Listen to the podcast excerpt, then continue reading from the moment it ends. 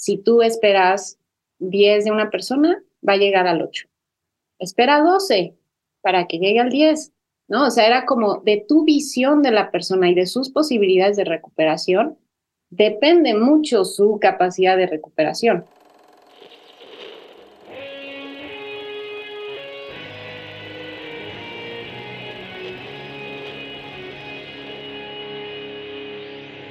Bienvenidos a Volver al Futuro Podcast, donde platicamos con las mentes que nos impulsan a crear el nuevo paradigma de salud y bienestar, conducido por Víctor Sadia.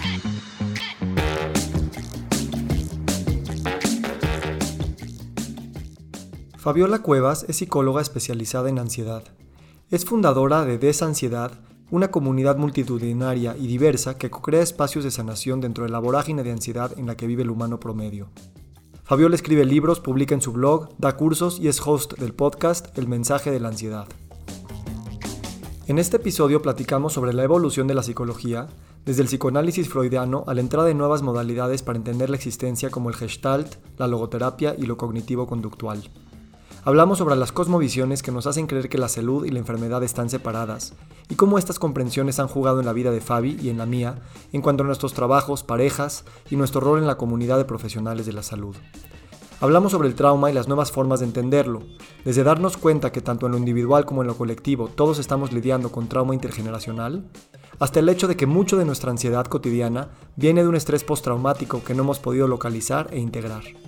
Esta es una conversación entre amigos que permitió explorar temas que ninguno de los dos había explorado anteriormente. Muy buenos días, muy buenas tardes, muy buenas noches. Hoy nos acompaña Fabi Cuevas. Fabi, gracias por estar aquí. Estoy muy, muy emocionada. Gracias, gracias por el espacio. Ahorita antes de empezar, los dos nos pedimos como un, un par de minutos para respirar somos los únicos locos que se atreven a hacerlo al principio de un Zoom. Y lo hicimos así, con la cámara prendida, cada quien a su forma, para situarnos en este presente. Yo lo trato de hacer siempre antes de arrancar la grabación, pero no lo hago enfrente de nadie. Entonces, gracias por acompañar la locura. Sí, qué rico poder hacer. ¿Sabes qué pensé mientras lo hacíamos? Como qué rico poder cuidarte a ti mismo y que lo hagas como en conjunto, sin pena y sin tener que dar explicaciones, ¿no? Y poder decirte cómo estoy emocionalmente. Ay, súper rico. Gracias. Y, ojalá esa locura se normalice más. O sea, increíble sería entrar a una junta, a una terapia, a una conferencia y, cada quien que se sitúe en su presente, porque, o sea, es, es, muy básico y no lo hacemos. Y luego también no se normaliza el que te vean a ti tomándote un espacio, hasta te sientes raro. Sí, tenemos que normalizar el autocuidado. Oye, pues para empezar, quiero empezar hablando de la crisis de despersonalización. Por ahí te escuché que tuviste unas crisis de despersonalización fuertes. Entonces, me platicas la tuya, te platico la mía. A ver cuál, cuál está mejor, ¿no? ¿Quién se separó más lejos?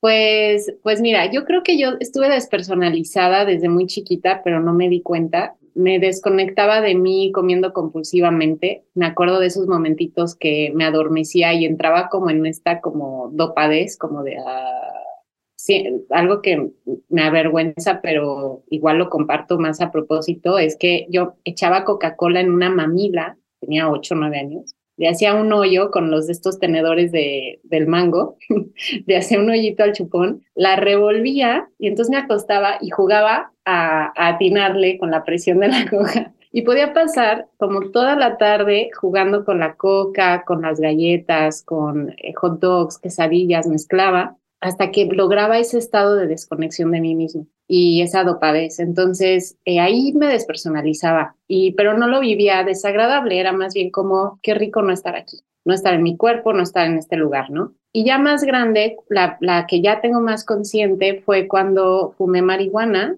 y al día, yo creo que fumé mucha eh, y además estaba en un, en un momento de vida de mucho estrés, mucha presión, insatisfacción, mucha ansiedad y pues me detonó todo, ¿no? Me acabó de detonar lo que ya traía. Entonces al día siguiente empecé a mirarme en el espejo y no reconocerme, a decir, ¿quién eres tú? ¿No? Como tocarme así como, como no me siento, no me reconozco.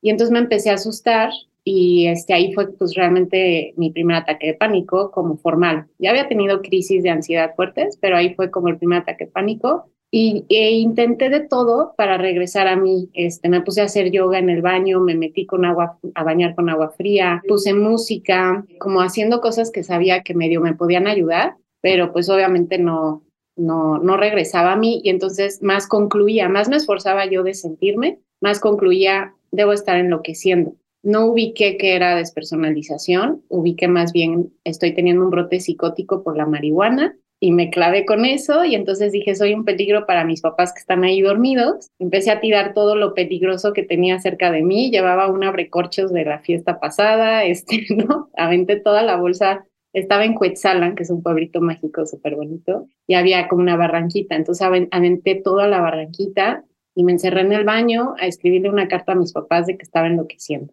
Entonces, a partir de ahí, entré como en esta, fue como yo creo que estuve como dos meses desconectada, o sea, de, no sentir mi cuerpo, de solamente sentir el pánico, venir. Em, y ya de ahí, bueno, pues ya fue toda mi historia de que me logré recuperar. y después me ha regresado en algunos momentos como cuando me cambio de casa, este cambio de casa es el único que no me ha pasado y se lo atribuyo al trabajo personal que he hecho de movimiento somático. Pero sí, cada mudanza, que yo de chiquita nos mudamos mil veces, ya de grande también, llevo como 30 mudanzas en mi vida. Entonces, este, o que las mudanzas, o desubicarme en el espacio, me hacía también desconectarme de mí, pero ya sin miedo. Y bueno, yo también catalogo dentro de despersonalización esto que le decimos que se te sube el muerto, que amaneces y no conectas y estás, tu cuerpo, eh, tu mente ha despertó, pero tu cuerpo no. Entonces ahí en esos momentitos también me despersonalizaba un poquito. Y si estoy muy cansada, no sé, si estoy muy cansada, muy desvelada, muy burnout, puedo llegar a experimentarlo, pero ya lo vivo más como, ah, normal, respuesta normal a lo que estoy viviendo y ya sé regresar. Pero sí, ahorita ya llevo creo que como dos años que no, pero así lo he vivido normalmente en mi vida.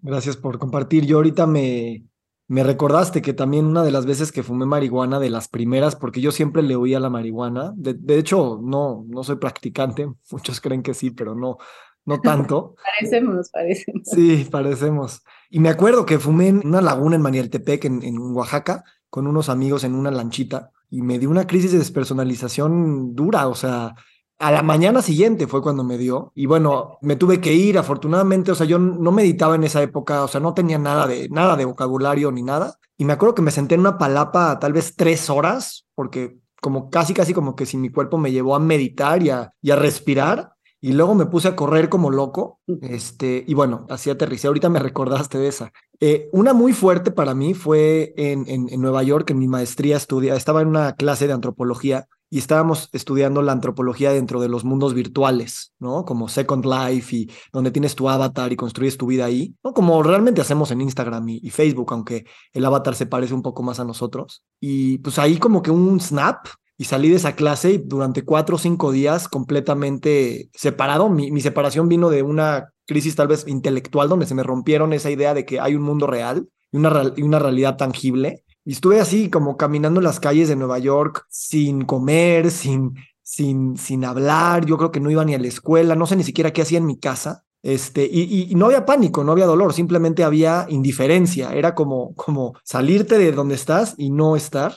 Y me acuerdo que lo que me regresó fue que me empezó a dar hambre, me empezó a dar este, calentura sexual, me empezó a dar sed. O sea, el cuerpo me regresó de alguna manera y, bueno, fue interesante. Eh, a mí me da miedo eh, que me vuelva a suceder porque, porque cuando estás en ese momento, realmente puede pasar lo que sea. O sea, literalmente te puedes suicidar porque no estás en contacto con, con nada. Y, y, no se sentiría un suicidio para terminar un sufrimiento, simplemente como otra cosa arbitraria este, que puede suceder, como cruzar la calle sin darte cuenta y que te atropellen. Eh, habríamos que averiguar eso, si realmente pasa, porque sí tendría que haber más comorbilidad, o sea, como más cosas ahí sucediendo, ¿no? Ya eh, quizás un abuso de sustancias, quizás una personalidad impulsiva, una base depresiva. Eh, o sea, sí tendemos en una crisis de despersonalización, sí vas a tender o tu psique te va a tender a guiar a hacer cosas que tienen que ver con lo que traes. Si no es así como una aleatoriedad donde quién sabe, igual, y, porque es que eso, eso es lo que a mí me detonaba el, el, pánico, ¿no? Como, quién sabe, igual ni mato a los demás, quién sabe, igual ni me mato a mí. Y lo que he descubierto en, ver a tantas personas con despersonalización, con estos patrones, es que tiendes a irte al miedo o al comportamiento que tiene que ver con lo que necesitas trabajar. Y eh, sí, o sea, sí pasa que hay personas que se suicidan en una crisis de despersonalización, pero normalmente está con estas otras comorbilidades y de lo que me decías, ¿no? Del miedo a que te pase por esa como incertidumbre de quién sabe qué voy a hacer. Yo creo que es porque así lo viviste. Lo viviste totalmente inconsciente de qué hiciste. De hecho, ahorita te cuesta trabajo recordarlo, ¿no? Ahí terapéuticamente habríamos de, de sí como activar memoria para que veas que incluso estando inconsciente, eh, hubo un instinto de supervivencia que te mantuvo y que seguías siendo tú mismo incluso dentro de esa despersonalización.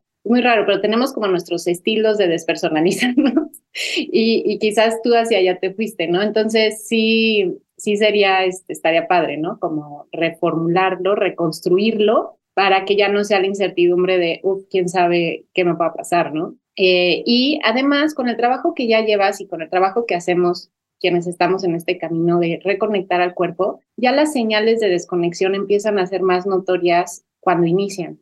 Y, y en ese momento no te fue notorio porque no estabas de por sí habitado en tu cuerpo. Cuando ya habitamos, ya es más fácil reconocer cuando me empiezo ¿no? a desconectar y no llegamos tan rápido a un extremo tan elevado. Digo, por ahí como para sembrar esperanza en quienes estamos haciendo esta chamba, que, que sí nos, nos vamos a dar cuenta. Sí, no, claro, y las experiencias pasadas, si las logras integrar, te, te dan una memoria precisamente que cuando empieza un episodio estás mucho más consciente, ah, por lo menos ya ha estado ahí y no es tan grave, y ya en el momento en que empiezas a observarlo de afuera, ya de alguna manera puede prolongarse el episodio, pero tú ya traes otra metaconciencia de que se puede observar, ¿no? Y sí, a mí me pasa mucho cuando me voy a Europa y se me mueve el, el, reloj circadiano y llegas a un hotel extraño y una tierra extraña. Eh, hay una despersonalización impresionante que a mí a veces ya me gusta ¿no? también porque a nivel intelectual y también, o sea, porque nos gusta ponernos en situaciones también un poco diferentes, ya me gusta ver qué cosas van a salir de ahí y pues estar curioso también por propia creación artística y también por más autoconocimiento, ¿no? Porque uno se puede conocer muy bien en su cuarto, en su cama, en su oficina, pero las cosas que más nos van a enseñar de quién somos son cuando ya nos salimos o cuando nos mudamos de casa, figurativo literalmente, y estamos presentes, ¿no? A eso. Sí, porque pues te, te remueve toda la realidad y eso hace que tengas que remover tu realidad interna, ¿no? Conocer la repetición es repetir lo conocido, pero realmente conocerte es explorar en ese mundo desconocido, ¿no? Y ahí aparece qué hay dentro. Me encanta. Vámonos más seguido a Europa. Por esta y otras razones. Oye, a ver, te quiero preguntar. Em, últimamente me he puesto a pensar mucho en, en las carreras, eh, en las licenciaturas que estudiamos. Y antes, al principio del podcast, preguntaba por qué estudiaste lo que estudiaste, pero ahora me pongo a pensar de qué manera lo que estudiaste estructuró tu cabeza, estructuró tu forma de pensar y de ser. Entonces, tú estudiaste psicología y mi impresión que en México y en América Latina hay tal vez un enfoque un tanto muy psicoanalítico, ¿no? Muy freudiano. Y, cómo eso eh, te estructuró la mente, ¿no? Eh, ¿Qué ganaste y qué perdiste a lo largo de, que ahora ya observas esa parte desde otras eh, metodologías complementarias, logoterapia, gestalt, cognitivo-conductual, somático, y cómo esa estructura que te dio la carrera te permite o no entrar a estas otras maneras de, entender la existencia realmente.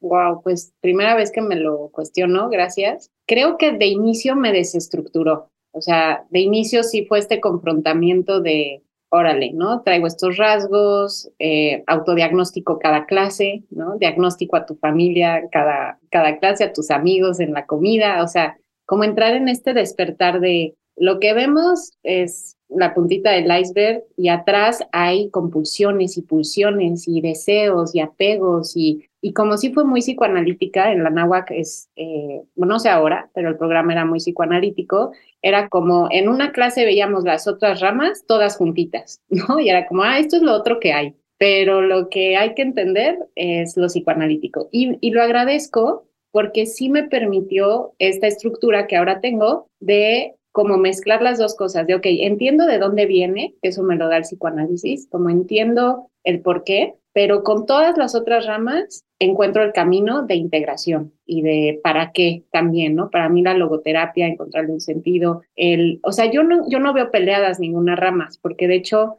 casi todo viene también de ahí, o sea, de ahí se fue formulando. Entonces, yo veo que una creencia tiene que ver con la herida, con la pulsión, con, ¿no? O sea, yo sí encuentro como esa conectividad en todo y quizás no me lo dio la carrera, pero sí lo que viví durante la carrera. Y a partir de que empecé a mirar otros mundos, justamente irme a vivir a otra ciudad, eh, conocerme en otro mundo, decir, ay, no sabía que yo era así, ¿no? O que me gustaba esto, o que era me es tan fácil irme a esto. Eh, toda la parte de acción social que tiene muy fuerte la NAWAC, eh, pude hacer grupos de, apoyo de psicología, o sea, grupos de superación en grupos, y ahí pedimos ayuda a una gestal, ¿no? Una, una terapeuta gestal que nos dio dinámicas de grupo. Y entonces ahí también se me abrió como esta parte de verlo psicoanalíticamente, pero hacia la superación personal. Entonces creo que eso para mí fue fundamental, como sí entiendo lo terbullido de ahí, ¿no? Lo tenebroso, porque aparte yo iba a una terapia psicoanalítica y la verdad es que a mí esa terapia no me funcionó, ¿no? O sea, sí salía como sintiéndome culpable,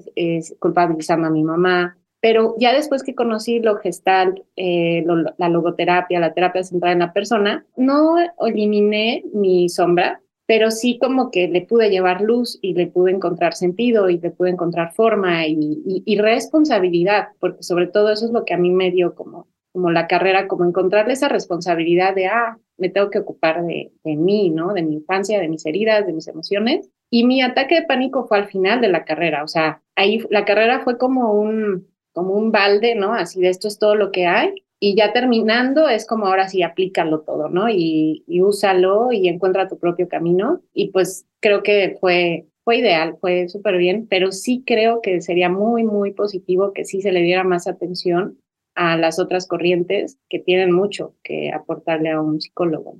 También eso dicen de Freud, ¿no? Que lo criticamos mucho por las cosas que no le atinó, porque todo lo que sí ya lo manejamos como algo completamente normal, se nos olvida que aparte él como que lo formuló. Eso me hace muy poderoso. Pero también se me hace interesante esta idea de que el psicoanálisis es mucho el por qué y a lo mejor otras metodologías es más el para qué y este empoderamiento. También me pongo a pensar, y no soy experto en el tema, pero Freud entra en una, fundar de alguna manera una nueva rama, está al, eh, eh, presente a, mucho sufrimiento, ¿no? Eh, en los tiempos en los que él estaba, y sí entendía que la neurosis era esta condición tal vez natural e inescapable de la condición humana, que pues tal vez también es una historia que nos hemos contado y que hoy a lo mejor podríamos decir, claro, está esa historia de que la neurosis y la confrontación de la muerte y los sueños y lo que no entendemos nos deja en un estado de completo desamparo y por lo tanto de desesperanza.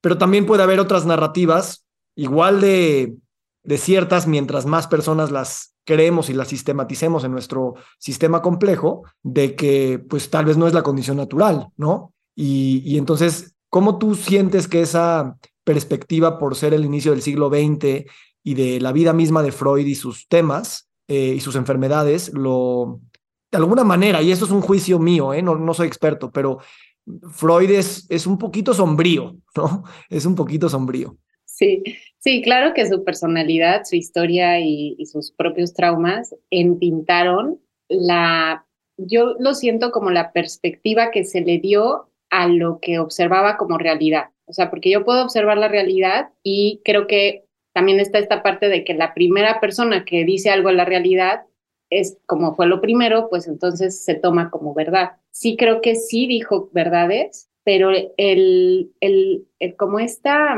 interpretación sombría ya era suya, ¿no? O sea, como que sí, sí es verdad, en algún momento de la vida nos topamos con la pulsión de muerte, sí reprimimos nuestros deseos, sí reprimimos nuestros, ¿no? O sea, sí está todo eso que dijo, sí es verdad, pero no porque sea nuestra naturalidad el, irnos a, ese camino por siempre, ¿no? O sea, ¿qué es lo natural? Ser consciente de eso, que incluso él mismo lo, nos lo deja ver. O sea, lo natural es descubrir la sombra y ya va a depender de la perspectiva que le pongas hacia dónde lo diriges. Y ahí sí creo que accedemos a un poquito más de libertad, claro, con el determinismo de nuestras creencias, crianza y todo, pero siempre con la opción de, bueno, ¿y qué enfoque le quiero dar? ¿No? ¿Qué, qué lente le voy a poner? Entonces, eso es lo que a mí, como lo he ido integrando, o sea, yo lo, yo me identifico con él en el sentido de que a veces soy ese rol en, mi familia, en, en, mi relación, extra relación de pareja, en la sociedad, como a veces soy esa persona que, que ve lo, lo disfuncional, ve lo oculto, lo que nadie está diciendo. Bueno, pero no porque eso existe es malo o tiene que deprimirme. Más bien es como, ok, eso es porque no estamos alineados a nuestro bienestar, porque no estamos cubriendo nuestras necesidades, porque no estamos siendo auténticos, porque, ¿sabes? O sea, empiezo a entender por qué es lo turbio, o porque tuve esa crianza, o porque lo que sea, y entonces ya como que le doy la otra perspectiva, ¿no? Pero creo que ambas partes son verdad y me encanta todo lo que dijo Freud, solamente entiendo por qué le dio esa perspectiva conociéndolo a él, ¿no? Bueno, no lo conocí, pero conociendo lo que sabemos de su historia. Me encanta, me encantan estas conversaciones de que nada más te escucho y, ya sé que esto va profundizando nuestra amistad. Y, a ver, ese es un tema interesante, ¿no? El tema de diagnosticar a tus amigos, a tu familia, o sea, es bueno y malo. Eh, bueno porque da un trasfondo a, esos autómatas que ves ahí y, y, a sus heridas y su sufrimiento y sus traumas. Malo porque los encajonas dentro de tu cosmovisión o dentro de tu metodología y entonces cierras la historia posible y al tú cerrar la historia posible para otra persona, pues de alguna manera le cierras la historia a esa persona. Eso yo creo que en, la psicología es hiper profundo porque estás haciendo un diagnóstico mental, emocional, pero también un médico que hace un diagnóstico físico, químico, lo que tú quieras, también es esa misma dinámica de eh, darle un trasfondo, darle una explicación y una causa, pero también un encasillamiento. ¿Y, cómo sería una profesión de la salud? Y creo que la psicología, con todo lo que ha avanzado en los últimos 30, 40 años en términos de esta autodeterminación y apertura de, posibilidades, se beneficiaría cañón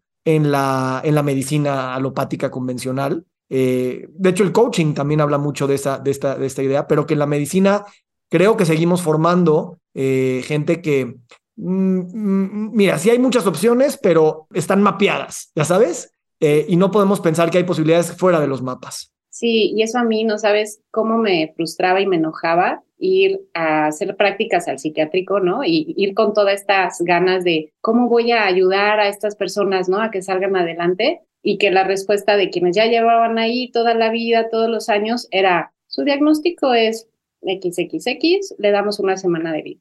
Y era como, ¿qué? No, pero si trabajamos esto, ¿no? Y era como, como mucho, a mí la verdad, y tenía un amigo que es muy parecido a ti, que éramos, filosofábamos y nos mandábamos notitas, ¿no? De, ¿por qué está diciendo eso? Y por qué, ¿no? Era como mucho enojo de, ¿por qué el determinismo? ¿Para qué estamos estudiando esto si no es para ver cómo mejorar nuestra mente, nuestra salud, ¿no? O sea, ¿para qué? Para nada más decir, ah, sí, yo sé todo y te puedo diagnosticar, y ya sé tu destino. Entonces, ahí cuando conocí a Víctor Frankl que decía, si tú esperas 10 de una persona, va a llegar al 8. Espera 12 para que llegue al 10, ¿no? O sea, era como de tu visión de la persona y de sus posibilidades de recuperación, depende mucho su capacidad de recuperación. Si tú le pones el diagnóstico, se lo va a creer más con la bata blanca o con el título, el poder de la creencia es así soy y en ese momento determinas lo que va a hacer. Entonces yo lo que pienso es que el diagnóstico sirve para ti como profesional para entender la historia y las causas que están al día de hoy ahí. Pero el diagnóstico real debería de ser la posibilidad, como lo completo. Por ejemplo, no es lo mismo decir, tienes un trastorno de ansiedad generalizada a eres una persona sensible que aprendió a intelectualizar.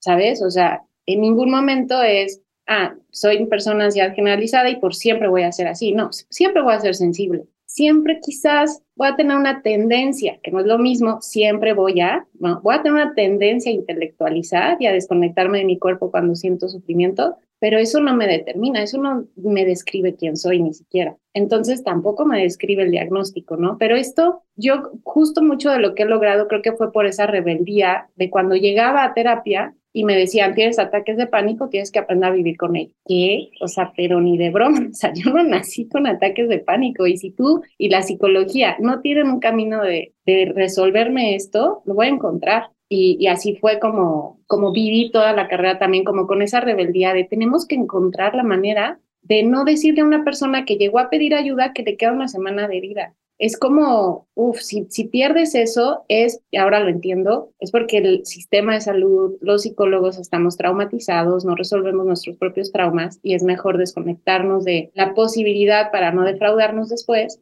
a seguir creyendo, ¿no? Entonces, pues bueno, creo que por ahí.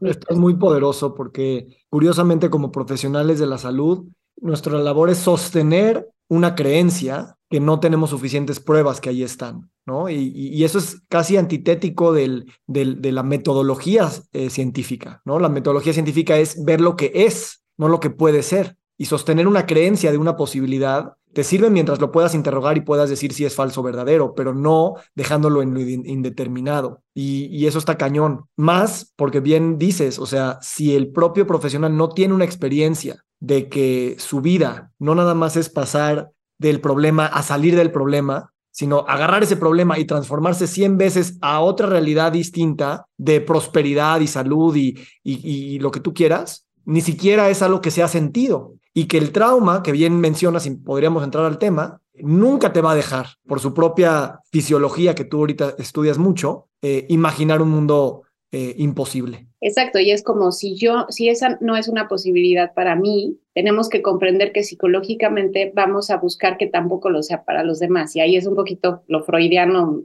mala onda, ¿no? Como de, pues voy a proyectarlo en los demás, es una defensa, voy a hacer la proyección y entonces, ¿cómo voy a pensar que algo es posible para ti si yo no lo he vivido para mí?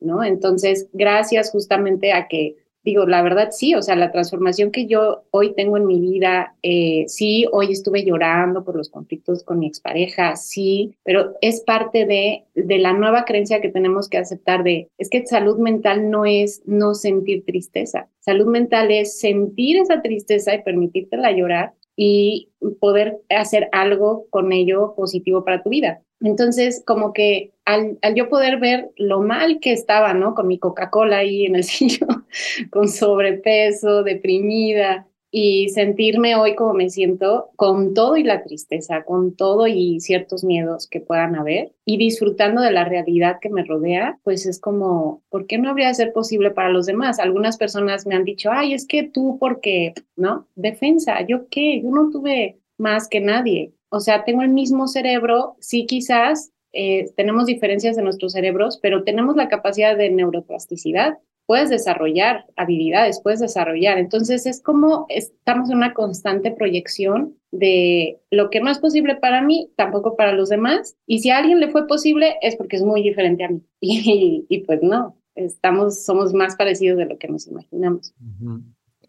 Sí, ahorita me viene esta idea de, no sé si está muy loca, pero o sea, así como dice, salud mental no es no sentir estas emociones difíciles, o sea, la salud en general tampoco es no estar en enfermedad, o sea, precisamente cuando estás en enfermedad, eh, cómo la estás viviendo. Eso es estar en salud en la enfermedad. Y obviamente eso habla de colapsar ese binario, de que tampoco existe eh, aquí enfermedad y salud del otro lado, que también eso es una de las cosas de nuestra cognición que seguimos este, reforzando y que realmente ya nos está generando mucho, muchos problemas, así como separar la mente y el cuerpo, separar la salud de la enfermedad es igual de, problemático y de que nada más por tener esa definición, esa creencia colectiva, esa verdad colectiva, nos volvemos a colapsar. Sí, totalmente. Y es que si vemos a la enfermedad mental o física como un intento de tu cuerpo a tener salud, entonces, ¿qué es lo que prevalece? La salud. Lo veo un poco parecido y lo he filosofado mucho como detrás del trauma, detrás de las heridas que nos hacemos como humanos, está la enorme necesidad de sentirte amado, no reconocido, no, no, es como detrás del odio y de todo, al final está la ausencia de amor, pero es el amor el que está generando como esa fuerza de querer experimentar el amor es lo que genera ese trastorno. Y la fuerza de querer generar la salud es la que genera la enfermedad. Entonces, ¿qué es lo real? ¿Qué es lo natural en el hombre? ¿Cuál es la pulsión real? ¿no? Que, si lo vemos en Freud, ¿cuál es el empuje? El empuje es hacia la salud y el amor. Y por eso no nos permitimos, y eso es como, como, como ahora lo interpreto, como no me permito mantenerme en ciclos nocivos, porque va a aparecer el trastorno mental o la enfermedad. Entonces, el trastorno o la enfermedad es ese como aviso de, oye, te estás alejando de la salud. Entonces, ¿de dónde viene la fuerza? Porque si la fuerza fuera la pulsión de muerte y nada más queremos morir y etcétera, pues nos dejaríamos ir como gorda en tobogán. O sea, ¿para qué buscaríamos a un médico o a uno? La pulsión es sentirnos bien con nosotros, con todo y lo que en el momento presente se te esté presentando, sea la ansiedad, la depresión o la enfermedad. ¿Cómo puedo aplicar esa, ese amor y esa salud ahí en medio de donde estoy? Me encanta, Fabi. Em, tú ahorita estás leyendo mucho, yo también. Me encantaría entender tu perspectiva por ejemplo, de Bessel van der Kolk, Peter Levine, Gabor Mate, que nos están de alguna manera resignificando el tema de salud y enfermedad mental, el rol del trauma, el rol del cuerpo. ¿Qué, es lo que tú estás agarrando de esta manera de, reescribir de alguna manera la, pues tal vez la, la, psicología y la psiquiatría en, en el soma, ¿no? Mira, yo me siento, también lo reconozco como desde mi psicología, como a veces quizás pienso si no es mi misma necesidad de identificarme y validar lo que yo había observado que me tiene tan emocionada, pero yo estoy muy emocionada de, todo, de leerlos y de descubrirlos, porque yo venía desde hace 10 años diciendo, es que todo es trauma, es que todo es trauma, no, no es depresión, no es ansiedad, es que trae trauma, o sea, cuando tú, y es que si eres psicólogo y te sientas a escuchar la historia de las personas que hoy tienen cualquier diagnóstico, es inevitable que llegues a la conclusión de, todo eso que ha sufrido, y lo que yo pensaba era, todo eso que ha sufrido, ¿a dónde se fue? Como, ¿qué pasó con ese sufrimiento? ¿Qué, qué, no? O sea, como, a ver, no lo dijo, no lo lloró, no lo actuó, ¿qué salida tuvo? O sea, como que no sé por qué yo tengo ese, esa forma de entender las cosas como, como que si entra, tiene que salir, ¿no? Si sube, baja. Este, entonces, todo eso que sintió, ¿a dónde se fue? y, qué memoria dejó ahí. Entonces, lo que yo estoy encontrando en ellos es una confirmación y mucha motivación para hablarlo más. Ya es como, pues sí, a veces este, todavía me quedan esos rezagos de buscar, ¿no? Como esa validación, que por sí ya lo decía, pero, pero ahora es como con mucha más fuerza de poder decir, y de hecho un psicólogo de mi equipo lo investigó en su tesis de doctorado, que el ataque de pánico es en sí un trauma eh, y, mucho del trastorno de pánico que sigue es por el trauma generado por ese episodio. Es el miedo a repetirlo, es el sentirte en peligro. Entonces, como que ya empiezo, ¿no? A confirmar que, detrás de estas experiencias es algo que no pude procesar, liberar, comprender incluso, ¿no? Lo que te pasó con la información. Si me llega una información que me remueve, me pone en una sensación de peligro, es un trauma, aunque sea información y pum, ¿qué voy a hacer con el trauma? Me voy a desconectar. ¿Por qué? Porque no estoy teniendo la capacidad en este momento de procesarlo de otra forma. Es más, la desconexión es una forma de procesarlo, positiva, necesaria. Entonces, desde esta perspectiva, lo que estoy tomando de ellos es, es la comprensión de que al final el instinto de supervivencia este, es muy fuerte, yo creo que es, el, es la fuerza más importante porque es la que hace que ante un evento así me desconecte, es la que hace que lo, lo guarde y luego me busque situaciones similares para ver si ahí ya lo puedo terminar de procesar, para liberar. Y yo lo veo desde esta perspectiva instintiva de que busca nuestro bienestar, como, ¿por qué repito los mismos patrones? Ah, pues porque estás buscando liberar lo que en ese momento no tenías los recursos para hacer no es que seas autosaboteador contigo, es que estás buscando liberar lo que te estorba o lo que no te está permitiendo fluir y ser tú y estar en bienestar, que son esas memorias de lo que hemos vivido que está ahí queriendo ser procesado. Y para mí procesado es llorado, platicado, entendido, movido. ¿no? Ya había hecho muchas cosas, pero hasta el movimiento empecé como a movilizar lo que no pude hacer, lo que mi cuerpo no pudo hacer en esos momentos de congelamiento. Entonces, es lo que ahorita estoy como en ese lugar de todo es necesidad de procesar y, el trauma simplemente es lo que no pude liberar, que mi cuerpo por mi propio bien sigue buscando, insistiendo, insistiendo que lo hagamos, ¿no? Y desde ahí todo también se vive mejor. Hoy, hoy que te oí en la mañana en, tu webinar, eh, decías algo que yo no lo había pensado y tú dijiste, esto es una opinión muy personal, o sea, dijiste, la ansiedad viene casi siempre de un estrés postraumático. Y me hizo muchísimo sentido por lo que acabas de explicar y también de este estrés postraumático que es intergeneracional y que se, y, se encodea en nuestra, en nuestra información, si quieres llamarle genética, de, de que no hemos sanado eh, traumas. Eh, puede ser de, desde hace milenios, ¿no? Sí, totalmente. Y como sociedad lo ves, lo ves en el individuo y lo ves en el macro, ¿no? Estamos todos tratando de procesar los traumas que traemos de generación tras generación. Y no es que sea hereditario el trauma, que sí, de hecho sí está, o sea, sí hay como información que dice que sí heredamos los traumas, pero lo que es heredado es como, yo lo veo, ¿sabes? Como esta fuerza de la célula que quiere terminar de, estar completa, de estar brillante, de estar lo que es vibrando en su frecuencia, lo que sea, como que es este intento de quiero, quiero estar ahí donde pertenezco. Entonces, mucho de lo que, de lo que es el trauma es no logro estar ahí porque traigo esto que tengo que liberar y reconectar con otros cables, ¿no? Tal cual internamente. Entonces, pues bueno, por ahí por ahí creo que sí necesitamos comprender que incluso violencia, cosas que no nos gustan, e incluso poder, toda esta lucha de poder, ¿no? De políticos, al final ellos traen su trauma, traumote, que de esa manera están tratando de resolverlo, teniendo poder sobre los demás, teniendo control. Entonces, eso me ha ayudado a mí a bajar mi enojo mucho, ¿no? Porque antes nada más proyectaba como todas las injusticias y mi herida de injusticia, pero ahora entiendo que todo está Sí, no, y, me hace así sentir mucho cuando pienso en este trauma colectivo también a nivel planetario, ¿no? Del trauma natural de alguna manera que tenemos y del trauma de, tanto sufrimiento que, se acumula, pues como tú muy bien preguntas, ¿a dónde se fue? ¿No? Y, uff, uff, o sea, la necesidad de, ya no te diría de psicoanalizarnos colectivamente eh, al Homo sapiens, sino de alquimizar ese trauma en nuestro propio cuerpo, que son las plantas y los animales y todo eso. Creo que tu perro se llama Tao, ¿no? Sí, el Tao. Ahorita me, hablando de los animales, pienso en él y pienso en el Tao también, que, que nos ayuda de alguna manera a nosotros integrar esto, a veces con necesidad de nombrarlo, a veces simplemente con necesidad de, de sentirlo, ¿no? Sí, primero sentirlo.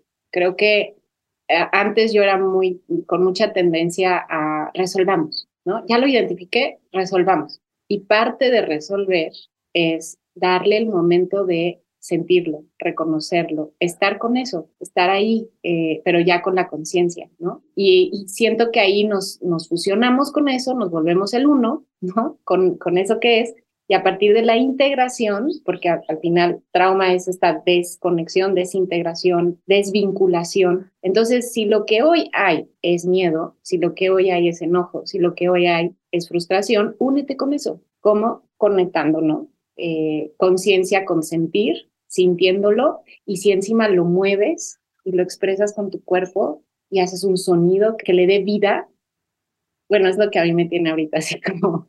Me encanta un pasón de wow. ¿Cómo ha sido para ti, eh, cómo ha sido Fabi Cuevas divorciándose? ¿No? Porque salen todas, salen todas en, ese, en esos momentos. Todas las Fabi. Sí. Ha sido justamente trabajar, yo tenía como muy, desde chiquita, mucha necesidad de la familia. Y mucho de mi ser psicóloga viene de ahí, porque todo era ¿cómo le hago para que estos cuatro se entiendan? ¿Cómo le hago para que esos dos dejen de discutir? Y tenía un buen de cosas bien efectivas que luego veo que son parte de la terapia de pareja. Y yo hacía de niña, de chiquita, ¿no? Este, por, por mi necesidad de sentir que pertenecía, porque fui la más chiquita de tres hermanas, me llevan siete, ocho años. Y pues ya siempre estaban en sus planes eh, y como que yo fui la, la que tomó la misión de unir a la familia, ¿no? Y como no había razones para yo haber llegado, yo me hice de mi razón de, pues yo llegué aquí para, aparte la historia cuenta que me, concibieron en un retiro para parejas ya antes de divorciarse, ¿no? Entonces fui así como la salvadora, ¿no? Entonces yo traigo esa, ese, esa historia de ser como la que quiso venir a unir a la familia. Entonces cuando me di cuenta que no lo iba a lograr, renuncié y dije, ah, pues voy a ayudar a otros, ¿no? Este, en mi casa no pude, voy afuera. Y entonces yo, yo estaba como muy feliz y satisfecha de que sí me pude crear a mi familia ideal. O sea, por muchos años yo y, y Jaciel y los niños y, y, teníamos nuestro emprendimiento y fue como, como sí lo somos, ¿no? Wow, por fin me di y le di a mi niña interior la familia que siempre quiso. Pero había una parte de mí que estaba negando y no mirando como lo disfuncional lo que no me estaba funcionando a mí. Y al final usé la oportunidad para sanar lo no sanado. Y empecé a brotar como todo el enojo que no había podido brotar de, de niña en este sistema familiar. Entonces me empecé a encontrar enojada y enojada y enojada y controlando y repitiendo el matriarcado y repitiendo, ¿no? Cosas que aprendí. Y entonces me puse un límite, ¿no? O sea, realmente el divorcio yo lo viví como un límite a mí misma, de no puedo seguir en ese camino. O sea, obviamente intentamos la terapia de pareja y terapia individual por muchos años y simplemente llegó ese momento donde mi cuerpo, empecé con temas de, depresión, o sea, de presión arterial, eh, a no poder ya funcionar, a tener episodios donde me desconectaba totalmente.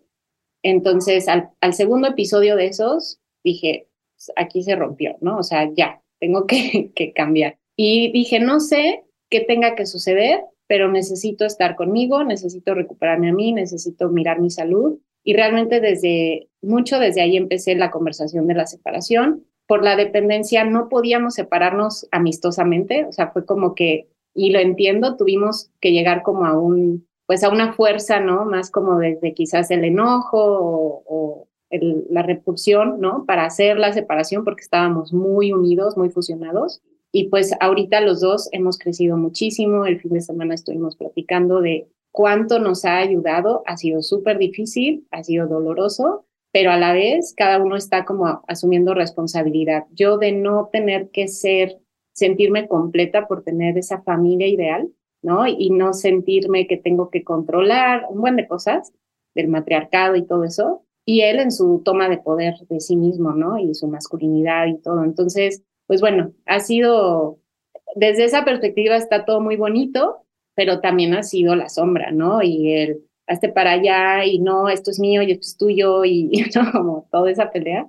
Pero estoy en medio del huracán y, estoy viviéndolo. Estoy viviéndolo como cualquier otra persona, ¿no? Que, que vive una separación y ahí estoy.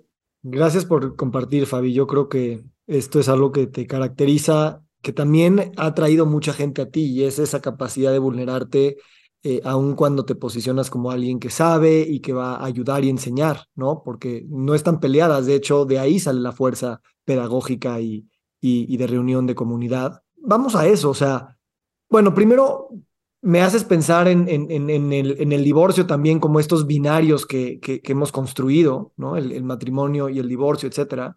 Y cómo últimamente estoy, he estado expuesto a muchas maneras de explorar las relaciones de pareja desde muchas perspectivas y cómo al menos contarnos esas historias sin que tengas que vivirlas, pero como cosas posibles, te hace reescribir tu historia donde sea que estés en el espectro de, de las relaciones de pareja.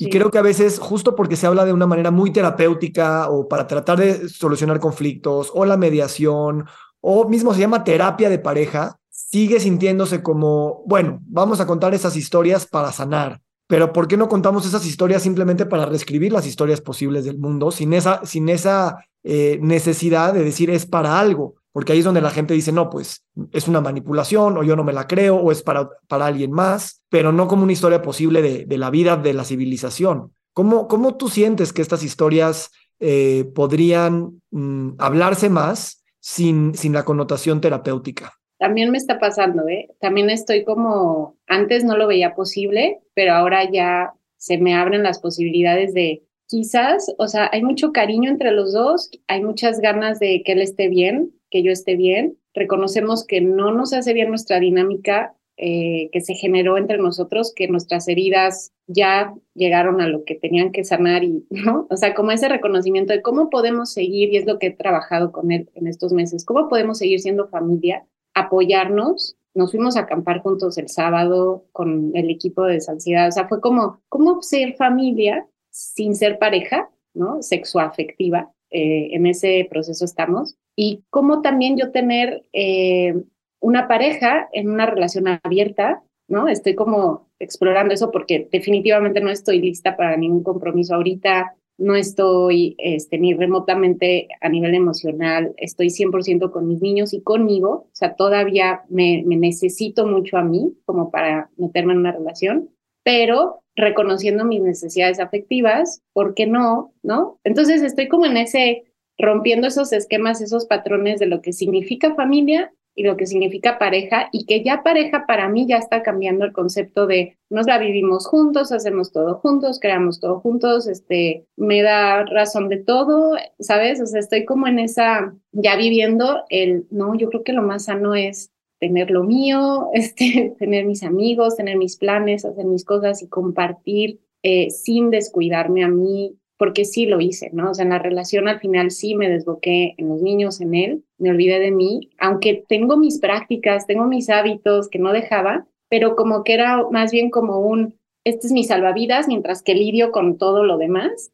Y ahora ya es como todo al revés, ¿no? O sea, es más bien como el bienestar para mí porque lo merezco, porque es lo más prioritario y después entran todos los demás. Entonces, bueno, estoy también preguntándome todo, eh, cuestionándolo y, animándome a, explorar. Y, así lo hice con, con mi salida de los ataques de pánico. Fue como, a ver, todas las creencias que yo tenía, me puse a explorar. En mí, como caja de Petri, yo qué vivo, qué siento cuando vivo esto. Y así fui llegando a nuevas conclusiones que me liberaban, ¿no? Porque, porque creo que las otras conclusiones, ideas, esquemas, a veces nos aprietan. Entonces, estoy en esa búsqueda de, unos, de un esquema que me venga mejor a mí.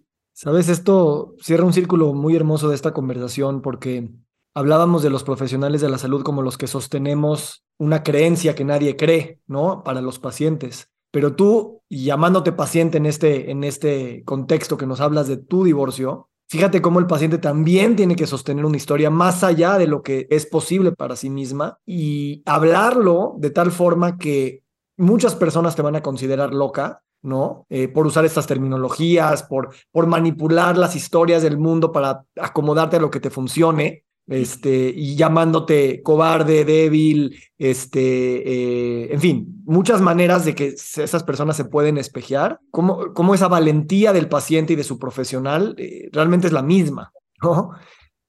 Sí, totalmente. Y bueno, yo me animo a todo esto y a decirlo porque de verdad entiendo que siempre un juicio viene de, de una proyección y ya me liberé de eso hace muchísimo porque a mí me causaba ansiedad estar pensando en lo que otros podrían opinar de mí. Entonces, para mí esa es una de las libertades que me han permitido vivir sin ansiedad, el ya no darle tanto peso a la opinión de los demás y más bien saber que es mi camino, es mi vida, tengo toda la libertad de elegir, el trauma nos hace pensar que no podemos elegir que otros tienen que elegir por nosotros. Y el que yo tome las decisiones que yo tome no da ni permiso ni motivación, ¿no? A otros, no tendría por qué, no porque yo estoy en un lugar de, de opinión, ¿no? Este, tendría que o limitar tus decisiones o motivarlas o proponértelas. Creo que cada quien tiene que encontrar su camino y yo confío, como Víctor Frankl, ¿no? Yo confío que cada quien va a tener la capacidad de discernimiento y por eso a veces comparto cosas que igual otros no, me dicen, este, ay, pero el otro, ¿qué va? Digo, siempre soy muy cuidadosa entendiendo que hay mil realidades allá afuera y por eso digo esto, ¿no? Porque esta es mi realidad y hay mil cosas que no, no alcanzamos aquí a platicar de, de dónde vengo y de mi relación que me llevan a esto, ¿no? Entonces, este,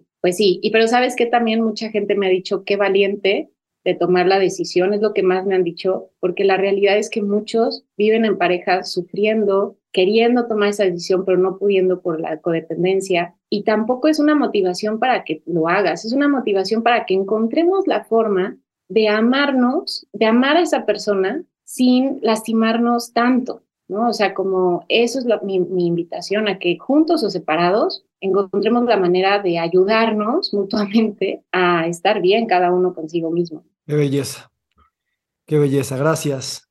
Y por último quisiera, para cerrar este tema, eh, ese tema del juicio, ¿no? O sea, cómo entrenarnos a, a observar los juicios que nos vienen de manera a veces automática o inesperada y darle su espacio porque nos están reflejando algo, alguna creencia, algún trauma, alguna, algún espejo. Y, no solamente ya decir, ya no quiero juzgar, ok, voy a juzgar, pero ahora lo voy a usar de una manera consciente. ¿Cómo has logrado tú ese paso eh, en un mundo donde a veces pareciera que tu personalidad y tu identidad depende de los juicios que tienes, o sea, de, de, las cosas, buenas, malas, necesarias, no necesarias, en lo político, en lo social, en lo médico, en lo afectivo. Casi casi tu identidad es, dime qué juicios tienes y te diré quién eres, ¿no?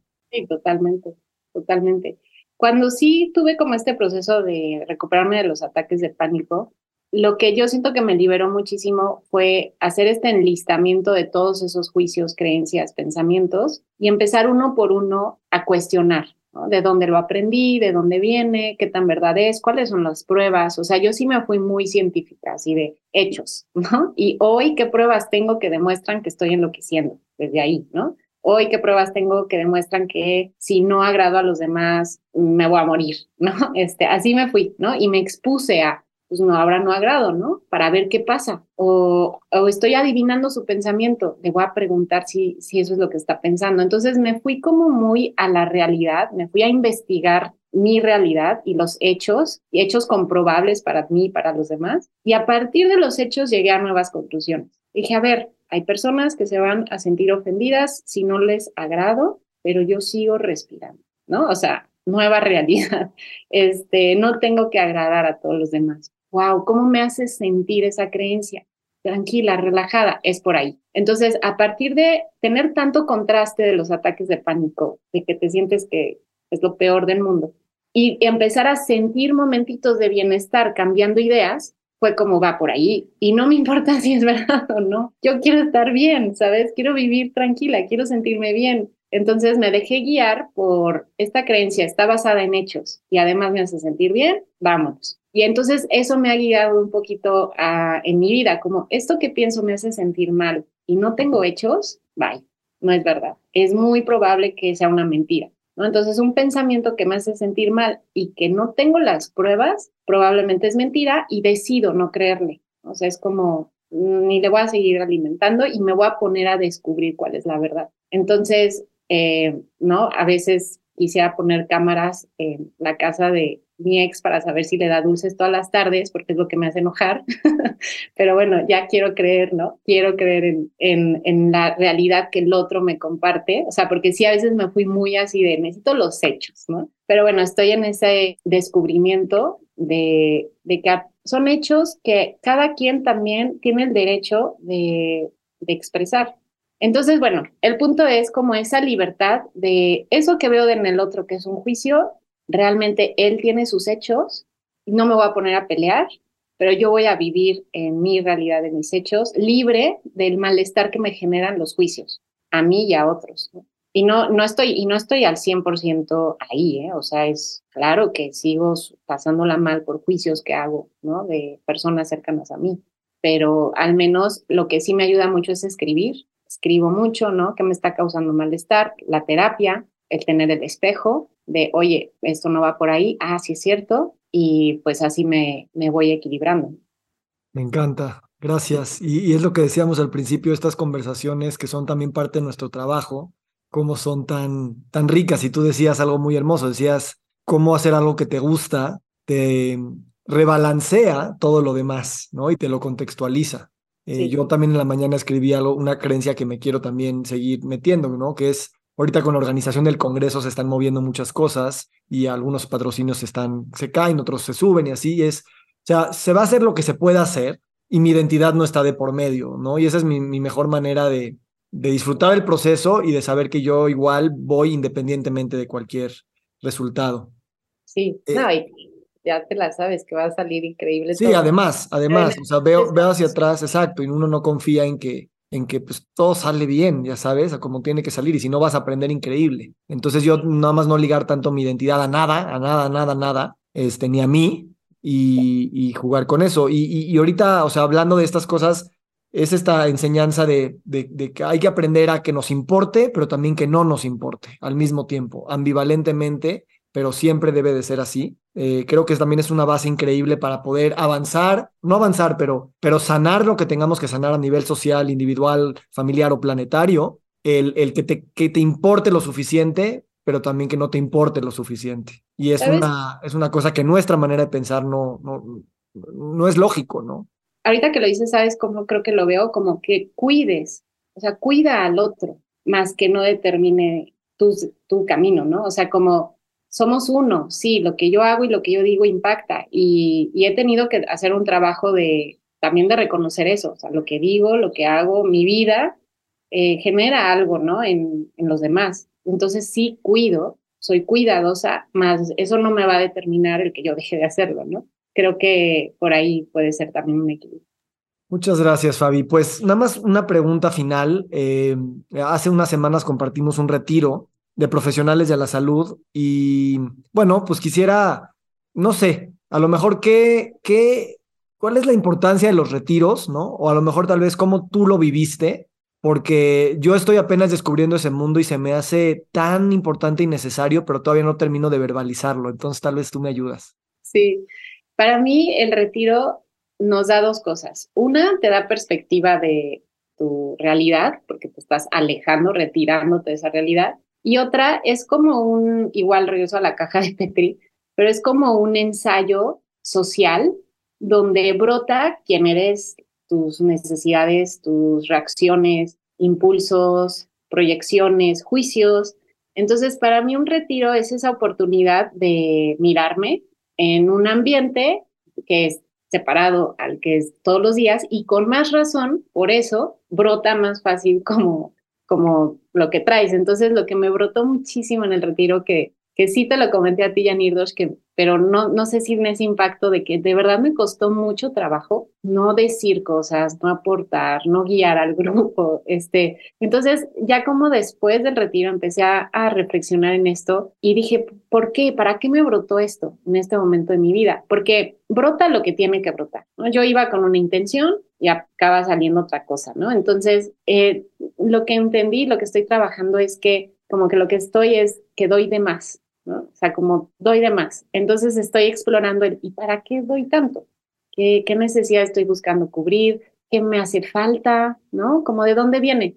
Entonces eso estoy en, en terapia trabajando muchísimo eso, este, y, me he dado cuenta como todo el tiempo estoy pensando en y esto y esto y esto y estoy trabajando en frena, frena, frena. Es suficiente con lo que es, eres, ya no tienes que dar, solo tu presencia. Entonces eso fue lo que me, me dejó muchísimo el retiro, que con mi presencia basta, que no tengo que estar siendo de ayuda para los demás, de encaminar a los demás, de, mi presencia es suficiente. Y, y eso, bueno, estoy súper agradecida con, con que facilitaran ese espacio porque porque es eso, para mí, la oportunidad de que brote lo que justo en este momento tenía que brotar. Y hoy en terapia de pareja, con la terapia de mi hijo, veíamos que uno de los conflictos que están impidiendo que mi hijo esté bien es que yo estoy aquí dándole demasiado como para que él esté contento conmigo y, y él me hizo ver, ¿no? A ver, tienes esto y esto y haces esto y es, y es como, ay, sí, vuelve a salir, estoy dando demasiado. Entonces es como ser humilde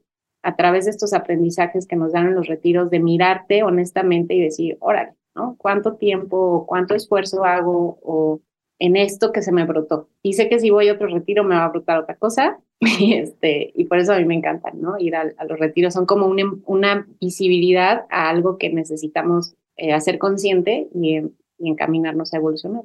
Gracias. Fíjate que a mí me pasó lo mismo que a ti, en un sentido, ¿no? O sea, antes de ir al, al retiro, de hecho, ya estando en el lugar, di clase una noche anterior antes de empezar y me tocó compartir con una persona. Y, y o sea, yo llegaba al retiro, yo tengo mucho menos experiencia que el cofacilitador, que era el doctor Nirdosh, y había esta necesidad mía de, pues, ayudar, probar, este, hacer, soportar cosas que alguien con más experiencia lo hace de una manera mucho más fluida por, por la pura experiencia, ¿no? Y, y justo esa es la terapia que me di de decir, yo voy con mi propia presencia, es suficiente, no necesito pretender ser algo más. Y afortunadamente esa idea me, la, pude ver antes de hacer el retiro, porque si no, y lo pude vivir desde ahí, fue, fue con lo que tenía que hacer. Y, se me hace muy humilde de tu parte que lo compartas, porque un profesional de la salud a veces quiere ayudar o quiere decir para ser visto, ¿no? Y yo creo que ya pasaste esa etapa y ahora es precisamente por esta necesidad tuya de, de dar, lo cual se me hace hiper más profundo y viene de una alma muy generosa que, pues, que se está conociendo. Entonces, me da la impresión que muchas mamás tienen esta, esta manera de vivir y no está mal ese dar, pero hay que observarlo con esta conciencia que tú lo haces para también no normalizar cosas que, que nos puedan, este, eh, pues precisamente, eh, brotar en, en los retiros. Hablaste de mamá y apareció Soy a regalarme una florecita. Ahí está. Justamente estoy, me movió, ¿eh? Me movió del retiro al cuestionarme de entonces, porque si no estoy dando demasiado en desansiedad, ¿no? Y ya con mi proceso de terapia sí he podido justamente concluir lo que me, me dices ahorita. Realmente estoy dando por, por esas ganas de servir, de compartir. Solamente voy a dar hasta donde no me descuide a mí. Y ese es el, el, secreto. Pero entonces tú me pasaste el aprendizaje, ya me cuenta. Puede ser, puede ser. Gracias, Fabi.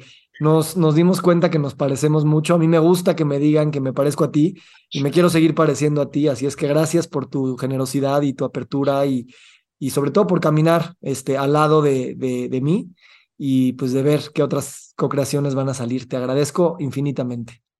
Igualmente, y bueno, sí quería decir también que tu sola presencia realmente sí se siente, hizo la diferencia, eh, contribuye, o sea, es como esa, ese, que aunque energéticamente, ¿no? Como ese abrazo que está ahí contigo y que te lleva a lo sutil y, y a lo profundo. Entonces, eso, pues sí, y justo con tu presencia. Entonces, qué increíble, ¿no? Realmente podemos comprobar que con la presencia es suficiente. Claro, y la gente que, como tú y yo, que, que hablamos mucho y que nuestro trabajo es hablar, aprender a usar otros lenguajes no hablados es, es también fundamental para nuestra sanación y para la sanación que queremos traer. Así es que gracias y te quiero y nos vemos pronto, Fabi. Yo también y muchas gracias por invitarme y espero que, que esto nos ayude a todos a, pues simplemente a estar mejor con nosotros mismos. Así es y así será. Gracias. Nos encantaría recibir tu retroalimentación de estos podcasts para continuar generando contenidos que te sean útiles e interesantes. Si puedes, déjanos un comentario en la página web victorsaadia.com.